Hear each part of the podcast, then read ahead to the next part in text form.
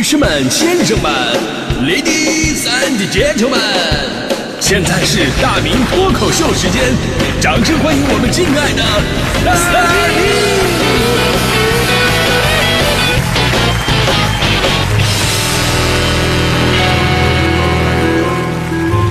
明！好，欢迎各位来到今天的大明脱口秀，我是大明啊。今天呢，之所以说乐观这个话题啊，是因为昨天有一位四川的大哥，可以说是深深的感染了我。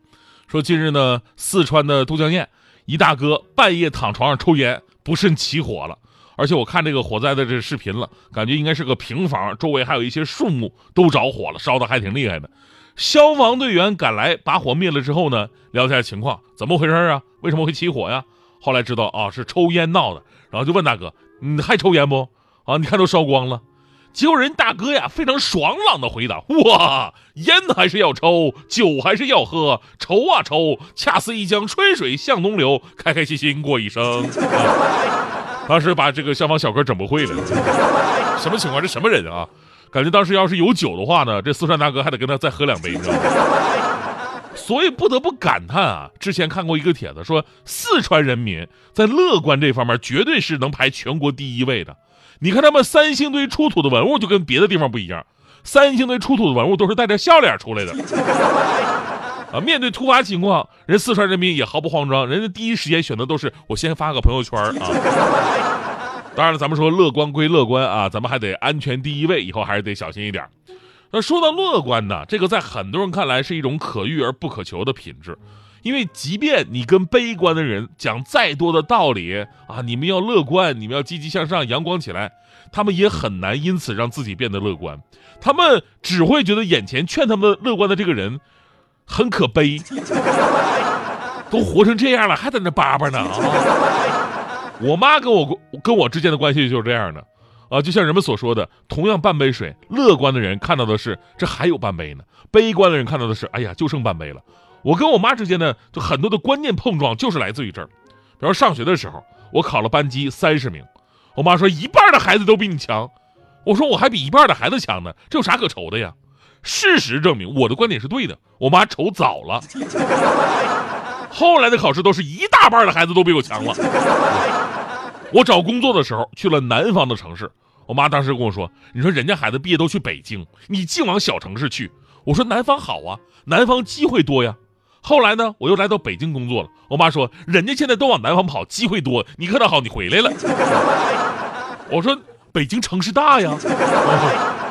到现在啊，我妈见面还说我呢，说你这个人呐不知愁，体重都那么大了，你还搁那没心没肺呢。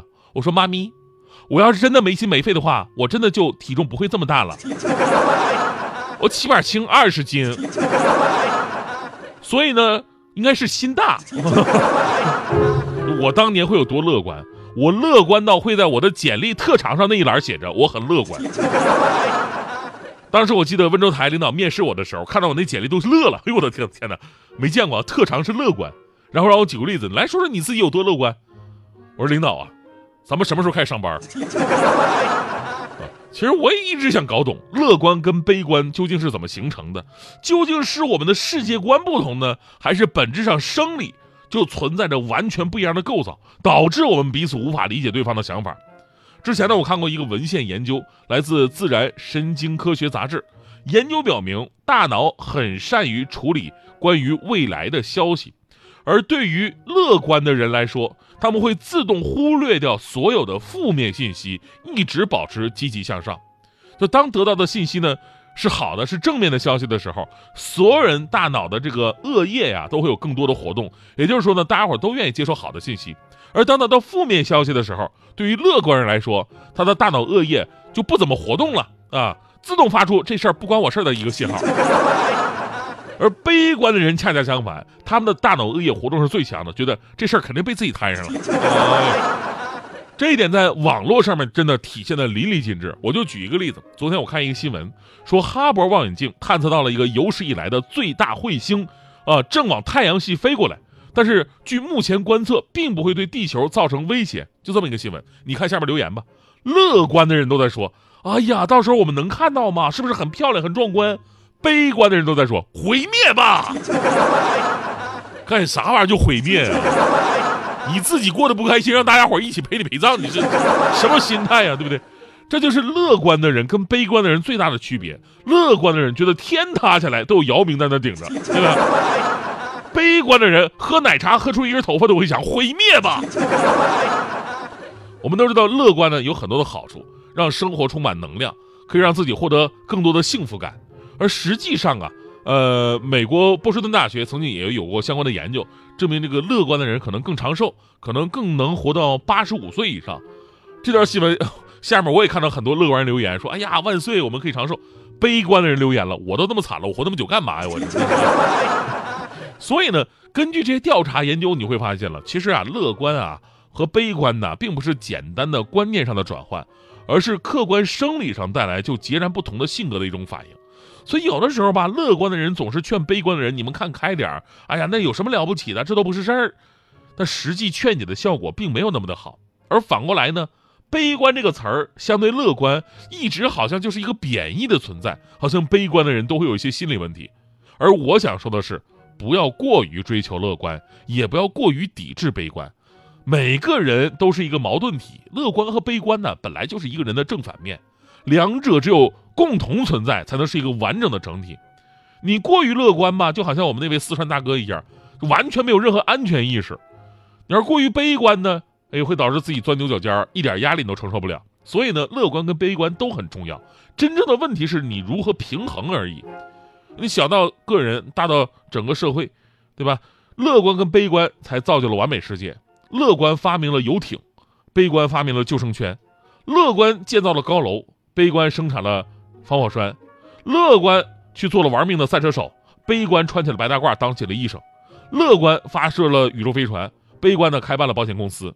乐观的都在做节目，悲观的都拿着小本子记你哪说错话了。啊，乐观的说到这儿，哈哈一笑啊！你看我有多幽默。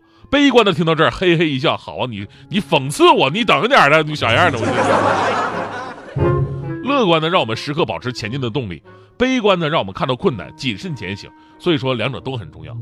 所以啊，即便我们现在是希望每个人都能乐观，但是呢，也不是那种在小的时候觉得一切都不算事的那种盲目乐观，而是说，正是那些来或不来的苦难，有或没有的幸福。相信自己有穿越苦难的勇气，也有承担风雨的能力。就像咱们之前调侃这个四川人民啊，四川人民特别的乐乐观，但四川人民的乐观呢，也并不是来自于无忧无虑，因为四川这个地方啊，既富饶美丽，历史上还有很多的灾难发生，所以才造就了四川人处变不惊和乐观豁达的精神。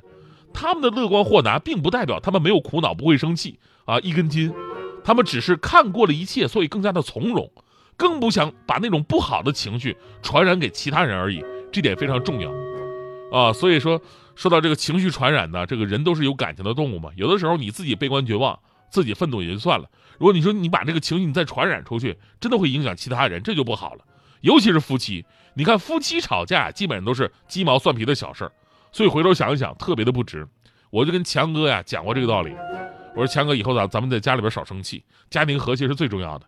如果强嫂真的跟你吵吵，你也别还嘴，这种只能越吵越凶，解决不了任何问题。我跟你说，这个时候吧，你就在，你就你就念叨，你就念叨几句，不生气，不生气，生气非常没意义。哎，就跟你说，你这样念叨念叨，你就可以让自己冷静下来了。结果强哥过两天鼻青脸肿的来找我了。哎呀，说后来他跟强嫂确实没吵架。直接上升到武斗了，哎呀，这家伙打的眼眶都青了。我说为啥？至于吗？我不知道你念叨吗？不生气，不生气，生气没有意义吗？这这，你这都没冷静下来。强哥当时哭了，我是冷静了，结果你嫂子在那看我念念叨叨的，以为我在诅咒他。我冷静了，瞬间他就不冷静了呀。我说强强哥，咱下次就不能默念吗？